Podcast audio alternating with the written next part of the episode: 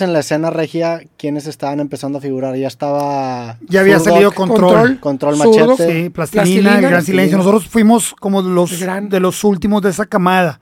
Yo previamente, a, o sea, mientras sucedía Blueswagen, yo tocaba en una banda eh, que se llamaba La Última de Lucas. Y ahí, y ahí Toy de Control Machete era tecladista. Y, y- y Control era como un proyecto que él empezó a hacer eh, a la par. Y cuando lo firman, ese fue un fenómeno gigantesco. O sea, fue un, un golpe increíble a nivel Latinoamérica Cuando firman a Control a Machete. control. Sí. Y, y eso genera que, que las disqueras y los medios volteen hacia Monterrey. Y yo sentía pues que se me había, mi, mi tecladista ya se había ido Sí. a otro mundo y, y yo estaba por terminar la universidad y, y que tal vez no iba a suceder para mí porque pues, eso nace a partir, a partir de una ruptura, ¿no? Pero yo ya me llevaba mucho con Blueswagen porque eh, a mí me gusta mucho el blues, como bien sabes. Y entonces, de estar en una banda muy alternativa, yo le caía mucho a donde tocaban ellos al tango, porque el blues tiene esta, esta eh, facilidad de, de ser una música que en vivo se comparte muy, muy sencillo por ser música de estándares. O sea, si vamos a hacer esta canción, ¿qué, ¿cómo va? Es un blues en do. Aunque, o sea, no te necesitas aprender las partes y la canción, sino que eh, existe demasiada improvisación y eso hace bien rico el que lleguen amigos y se estén subiendo. Y yo tenía como un pit stop de la noche, siempre caer a ver a Blueswagen al tango para treparme un par de canciones. ¿Qué es lo que distingue al, al blues del, del jazz improvisatorio? O sea, hay Que ciertas... es bastante más sencillo eh, armónicamente, es bastante más visceral. Eh, Mm. este, el, el jazz sí requiere, o sea, son estándares, pero son estándares que tienes que tener estudiados. Y de forma más libre. Ajá. El, el blues sí tiene como estos, estas cajitas. Ajá, Como un- las barras, 12 bar blues, sí. el, el- blues de 12, que es como la más, la más, eh, eh, pues sí, la más, la más popular, y luego hay variaciones de eso, la de 8, y, y luego el rock and roll agarró esos estándares y los, los revolvió este, muy divertidamente. Y- pero bueno, yo, yo caía al tango para, para un rato con estos vatos, porque lo mío, o donde yo vivía, era bastante más pesado y más alternativón. Entonces, cuando sucede esto, el guitarrista que estaba en Blueswagen, la Rana Garza, eh, se va a estudiar eh, producción a, Boston y, Castillo y Eddie me invitan a ser parte y yo invito a Eddie a, tocar teclados, a cubrir el hueco este de todo. Y hubo un proyecto ahí muy corto pero muy divertido eh, en ese Inter que se llama Turbomutantes. Eh, Era un proyecto tuyo también. Sí, y ahí estaba, llegó a estar Gil de Kinky, eh, con Camacho, que luego de ahí eh, se fue a, a Resorte. Como que siento que en el árbol genealógico del rock regio todos tocamos con todos Sí. o a un escalón. Este, pero, pero resulta, o da la casualidad que cuando yo entro por la salida de, de la rana, llega también Quique, eh, de- que estaba viviendo en Playa del Carmen, y ahí se forma el quinteto, el quinteto, y nos firman muy rápido, porque ya Blueswagen ya tenía esta, esta tarea avanzada de estar mandando demos, y también llamaba un poco la atención el hecho de que, que, que estaba pasando con los miembros de la banda donde estaba este que, gigante de, de- de Control Machete, que se ve hecho enorme muy rápido. Y, y- Y Control. Machete empieza simultáneo a la banda que tú tenías con Toy.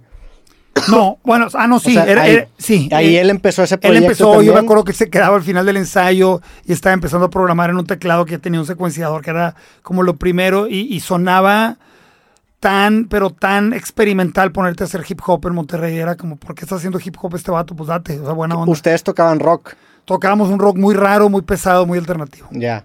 Y, y cuando firma Control Machete, par- toda la escena regia dice, no, y me imagino también que todas las disqueras empiezan a voltear acá, ¿no? O sea, ahorita que platican lo, lo que muchos de esta escena acaban tocando juntos en ciertos proyectos, ¿en ese entonces se sentía como escena, se, se sentía que algo estaba pasando? ¿O fue en retrospectiva que dicen, ah, mira, pues aquí hubo una escena en ese momento? Sí, era una escena como tal. Yo me acuerdo muy bien de eh, una época en donde el barrio antiguo estaba infestado de, de tocadas.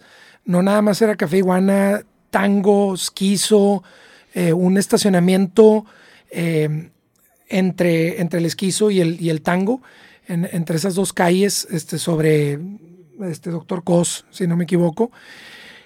Y es, es el primer machaca, o sea, antes de que existiera un, festival machaca oficial, o sea, había estas como tocadas de muchas bandas, si se podía considerar festival, y ahí estaba. eso le decían machaca. Sí, más que no, sabía que, era Pero era la machaca. O sea, machaca era, un chingo de bandas las, Con, el, con el logotipo de, un, de una carne seca. Ya. Este, o sea, sí, con el logotipo de una. O sea, era, el patrocinador.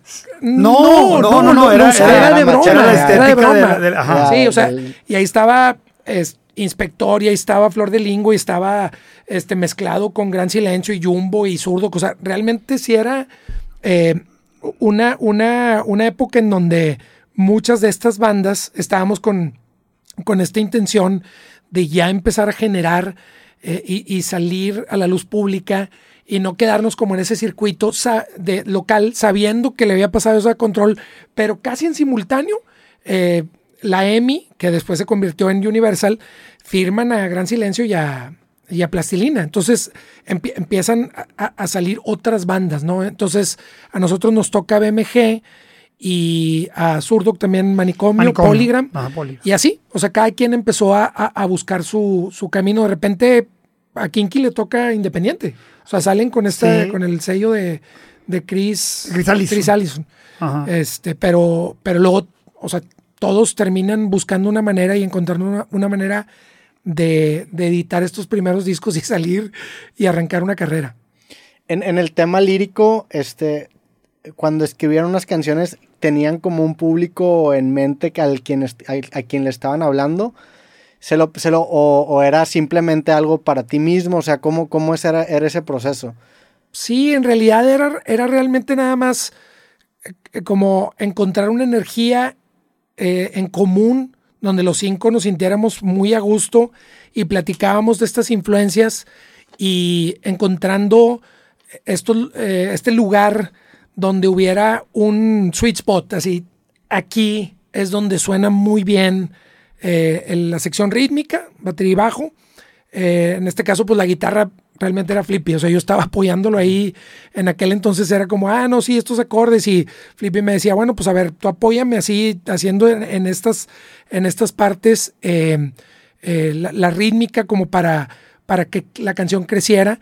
Y, Eddie en los teclados, pues ah, se, hacía como muy buena, una muy buena dinámica y encontrábamos en la música y en la lírica eh, una, un punto de, de unión en donde de repente de, estar trabajando en el cuarto ensayo eh, muchos meses, pues ya hubo un como un sonido, como una, como una identidad que costó trabajo.